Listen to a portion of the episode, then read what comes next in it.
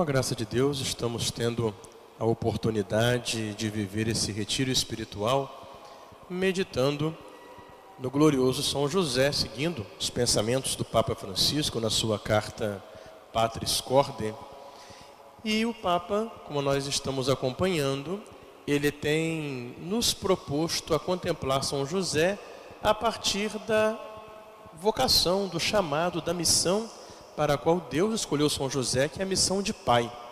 São José, como pai adotivo do menino Jesus, ele que cuidou de Jesus, como a igreja proclamou há 150 anos atrás, através do beato Papa Pio IX, é ele quem cuida de Jesus que continua na terra, na igreja.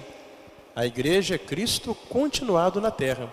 Por isso São José ele é o protetor, o padroeiro, ele é o nosso pai espiritual também. Por isso que nós o invocamos como São José, nosso bom pai. Ele faz para conosco o que ele fez para com o menino Jesus, porque nós, enquanto igreja, somos a continuação de Jesus. O cristão, ele é um outro Cristo, enquanto unido a Cristo num só corpo que é a igreja, através do dom do batismo. E assim o Papa vai nos fazendo acompanhar a paternidade de São José nas suas diversas, diversas faces, ou diversos aspectos, para tirarmos as lições espirituais para a nossa vida. E agora a nossa meditação vai ser sobre São José, pai com coragem criativa. Nós meditávamos ontem, na parte da tarde, que São José foi o pai no acolhimento, ou seja, ele foi o pai que soube acolher a vontade de Deus em sua vida.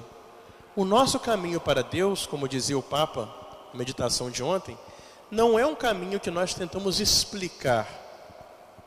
Não é um caminho para ser explicado. É um caminho para ser acolhido, aceito com amor, porque não somos nós que governamos a nossa vida. É Deus que nos conduz. Mas Deus nos conduz respeitando a liberdade que Ele nos deu. E Ele nos deu a capacidade de nós também termos iniciativa, de nós realizarmos as coisas. Então o Papa diz para a gente: se a primeira etapa de toda cura interior, lembram que o Papa falava ontem que quando nós acolhemos a nossa vida como ela é, nós nos reconciliamos com a nossa história? Que até é uma coisa muito importante para o mundo de hoje, que é uma sociedade de pessoas insatisfeitas. Porque as pessoas criam expectativas além do possível e se frustram por não conseguir alcançá-las, especialmente com o consumismo, né? em que se propõe a posse de tantos bens se a pessoa não consegue aquele patamar que é proposto como felicidade pela sociedade de hoje, então a pessoa se desilude. Não, é preciso essa cura interior que consiste em reconciliar-se com a sua história. Então, se a primeira etapa de toda verdadeira cura interior é acolher a própria história, é aceitar a nossa vida do jeito que Deus está dispondo que ela aconteça, dar espaço em nosso íntimo, até mesmo aquilo que nós não escolhemos, é preciso agora acrescentar uma outra característica, que o Papa chama de coragem criativa. O cristão é aquele que acolhe a sua vida como Deus a dispõe, mas que faz isso não meramente parado, passivo, sem fazer nada, não. Quando as coisas acontecem, e são coisas que não estão no nosso poder mudar seu acontecimento, cabe a nós agora assumi-las com uma coragem criativa. Diante de uma dificuldade, Pode ser que nos imobilizemos, que queiramos abandonar o campo, ou tentemos vencer a dificuldade de algum modo. Às vezes são precisamente as dificuldades que fazem aparecer em cada um de nós recursos que nós nem pensávamos ter. De fato, se nós meditarmos nos evangelhos da infância, onde temos a vida de São José, nos relatos da infância de Jesus, nós vamos ver que Deus, nas quatro vezes que interveio na vida de São José, de modo extraordinário, através de sonhos, ou mesmo nas situações da vida que Deus permitiu, como quando o imperador mandou todo mundo fazer o censo na cidade da sua família, Deus ele não falou para São José tudo o que São José tinha que fazer, não. Deus só mostrou o que ele queria. Coube a São José saber o que fazer, decidir livremente, com essa coragem criativa, o que ele deveria fazer para cumprir a vontade de Deus. Por que, que Deus, na infância de Jesus, não fez milagres? Gente, para para pensar. Não era muito mais fácil quando o anjo Gabriel apareceu para Nossa Senhora e falou para ela que ela foi escolhida para ser a mãe de Deus e pediu o consentimento dela e ela aceitou?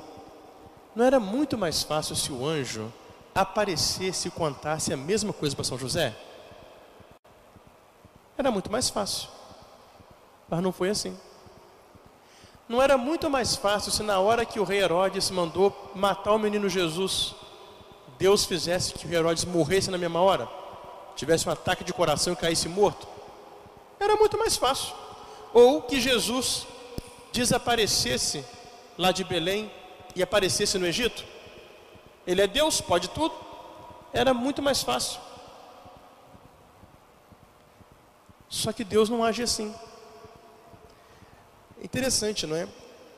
Deus intervém na nossa vida é por meio de acontecimentos e pessoas. Às vezes é uma pessoa que se aproxima de mim, que me dá uma palavra, um conselho. Às vezes é uma pessoa que me vê num apuro e me socorre. Essa pessoa ali é a providência de Deus, gente.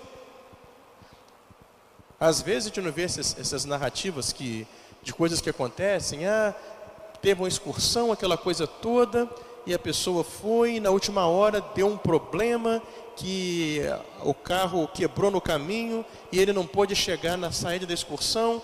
O ônibus saiu, ele não chegou e no meio do caminho o ônibus tombou na pirambeira, todo mundo morreu e ele que não embarcou sobreviveu. É porque não era a hora dele, Deus providenciou outros acontecimentos, que foi o carro quebrar, algum problema, passar mal no caminho, para ele não embarcar, porque não era a hora dele partir desse mundo. Então Deus, ele age assim, Deus não faz milagre toda hora na nossa vida, não. Tanto que milagre é uma coisa extraordinária. Vocês vejam só, Jesus, no tempo que viveu nesse mundo, ele curou muitos doentes, mas ele não curou todos os doentes. Lembra quando a Lúcia pedia a Nossa Senhora em Fátima, aquelas orações que o povo falava? Lúcia, pede a Nossa Senhora para curar fulano, Beltrano. O que, que Nossa Senhora falava? A uns eu vou curar, a outros não, porque é para o bem deles. Nem todo mundo, Nossa Senhora em Fátima, concedeu o dom da cura quando a Lúcia pedia. Então, Deus ele age assim. Deus ele age pelas causas segundas. Por isso, São José, diz o Papa, ele é o homem por meio de quem Deus cuida dos inícios da história da salvação. São José é um milagre, ele que é o um milagre, por meio do qual Deus salva Jesus e Nossa Senhora. Ou seja, Deus escolheu a pessoa certa para a missão certa. José foi o homem certo que Deus colocou para proteger Nossa Senhora e o menino Jesus. Interessante, não é? É a pessoa certa para aquilo que Deus colocou, Deus chamou naquele momento para aquela missão. Por isso, ele é o milagre vivo, podemos dizer, através do qual Deus agiu. O céu intervém confiando sempre na coragem criativa desse homem, que quando chega em Belém, não encontra lugar, ele que corre, arranja um refúgio, consegue um estábulo, arruma o melhor modo possível para que Jesus nasça. Na hora de fugir para o Egito, Deus só fala assim: Ô José, levanta, toma o menino e sua mãe e foge. Foi ele que na última hora improvisou a viagem toda. Teve que pensar, decidir como fazer. Uma coisa que ajudou muito a Sagrada Família para essa viagem foram os presentes dos reis magos. certamente o sustento deles na viagem para o Egito foi poder vender o ouro, vender o incenso e vender a mirra. Você vê que Deus é providente. Olha a providência de Deus. Deus fez vir aqueles homens lá de longe, seguindo uma estrela, e os homens chegaram lá e presentearam o menino Jesus com três presentes caríssimos. E logo depois que eles vão embora, começa a perseguição, eles têm que fugir.